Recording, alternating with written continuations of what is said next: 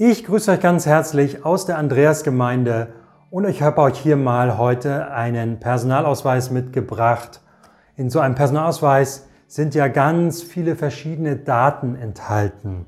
Natürlich der Name, der Geburtstag, der Geburtsort, die Augenfarbe, ähm, die Größe. In Zukunft werden auch biometrische Daten Standard sein, wie zum Beispiel der Fingerabdruck.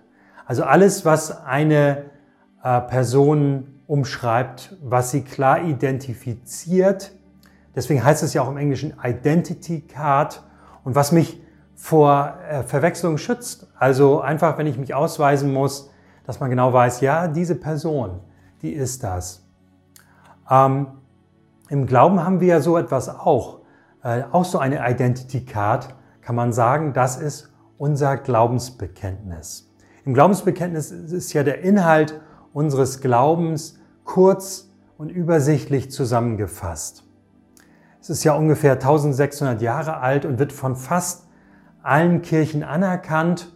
Das heißt, das hat die Wirkung, dass man sich gemeinsam darauf beziehen kann und auch vor Verwechslung geschützt ist. Das heißt, wenn diese Kirchen sagen, wir sind Christen in diesem Sinne des Glaubensbekenntnisses, dann wissen alle, ja, äh, das eint uns, das ist unsere gemeinsame Basis. Und das ist natürlich toll, weil es eine Möglichkeit ist, dass wir uns alle darauf beziehen können. Jetzt sagen natürlich manche Menschen, gut, das ist äh, schön, dass es das gibt. Das muss man vielleicht mal irgendwann auswendig lernen. Dann äh, kann man es auch abheften und vielleicht guckt man nochmal nach, wenn man es braucht. Natürlich habe ich keine lebendige Beziehung zu so einem Text, genauso wenig wie ich eine lebendige Beziehung zu so einem Personalausweis habe. Also das ist übrigens der Personalausweis meiner Frau Christiane. Äh, und äh, ich habe eine lebendige Beziehung zu ihr, weil ich sie liebe und weil ich sie erlebe im Alltag, weil wir im lebendigen Austausch sind. Ich habe keine Beziehung zu ihrem Personalausweis. Ich kann mir natürlich ein Foto von ihr äh, auf den Schreibtisch stellen oder an die Wand hängen und mich nochmal daran erinnern, ja, so wunderbar sieht sie aus und so dankbar bin ich, dass ich sie kennen darf und dass wir uns lieb haben. Äh, das ist natürlich manchmal eine Hilfe, so dass man sagt, okay, ähm, äh, mir wird das wieder ganz neu bewusst. Und so ist es auch beim Glaubensbekenntnis. Ich habe natürlich keine lebendige Beziehung zu diesem Text, aber äh, eine lebendige Beziehung als Christ zu dem lebendigen Gott, der dort beschrieben ist. Und der Text kann mir immer wieder helfen, mich daran zu erinnern, was diesen lebendigen, liebevollen Gott ausmacht. Martin Luther hat mal gesagt, er betet jeden Tag das Glaubensbekenntnis und sogar mehrmals und er empfiehlt das auch allen Menschen, das zu tun, weil es nämlich genau diese Wirkung hat, dass ich den lebendigen äh, Gott, den liebenden Gott äh, nochmal ganz neu vor Augen bekomme. Denn das Glaubensbekenntnis ist ja in drei Teile eingeteilt. Nämlich im ersten Teil geht es um Gott, den Vater, den Allmächtigen, den Schöpfer, dass ich mir nochmal bewusst werde, ähm, was das meint, was, was es heißt, in einer Schöpfung, in der Schöpfung Gottes zu leben, was es heißt, dem allmächtigen Gott als den Vater zu begegnen.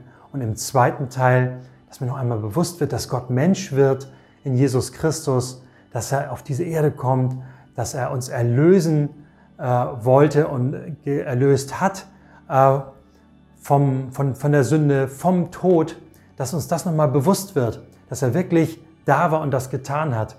Äh, der dritte Abschnitt, der Heilige Geist, ähm, durch den wir Gott erleben im Alltag. Und da steht auch, durch wen wir ihn erleben, durch die Gemeinde, durch die Vergebung der Sünde, Sünden, durch die Auferstehung der Toten. Auch das soll uns, dieser Zusammenhang soll uns noch einmal klar werden. Also ganz übersichtlich wird uns nochmal selber auch klar, was unseren Glauben ausmacht. Und ich kann ihn natürlich bekennen, und das ist auch für uns immer wieder ganz wichtig, auch als Gemeinde, dass wir immer wieder dieses Glaubensbekenntnis auch gemeinsam bekennen im Gottesdienst, natürlich auch bei Taufen oder Konfirmation, ganz klar.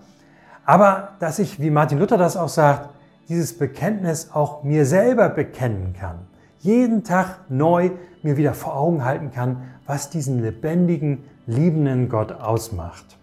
Ich möchte euch einladen, das Glaubensbekenntnis einfach heute oder morgen mal ganz bewusst für euch zu beten und zu bekennen. Und vielleicht macht ihr auch neue Entdeckungen, entdeckt neue Zusammenhänge, äh, die euch vorher noch gar nicht aufgefallen sind. Und ich möchte euch ein Angebot machen, solltet ihr da Fragen haben oder gerne euch darüber austauschen mögen, dann schreibt mir gerne. Nämlich unter wank.agnms.de könnt ihr gerne mir zu euren Entdeckungen oder Fragen eine Nachricht zukommen lassen. Aber jetzt wünsche ich euch erstmal einen gesegneten Tag. Wir sehen uns. Bis bald. Tschüss. Ich glaube an Gott, den Vater, den Allmächtigen, den Schöpfer des Himmels und der Erde. Und an Jesus Christus, seinen eingeborenen Sohn, unseren Herrn, empfangen durch den Heiligen Geist, geboren von der Jungfrau Maria, gelitten unter Pontius Pilatus, gekreuzigt, gestorben und begraben hinabgestiegen in das Reich des Todes, am dritten Tage auferstanden von den Toten, aufgefahren in den Himmel. Er sitzt zur Rechten Gottes, des allmächtigen Vaters. Von dort wird er kommen, zu richten die Lebenden und die Toten. Ich glaube an den Heiligen Geist, die heilige christliche Kirche, Gemeinschaft der Heiligen, Vergebung der Sünden, Auferstehung der Toten und das ewige Leben. Amen.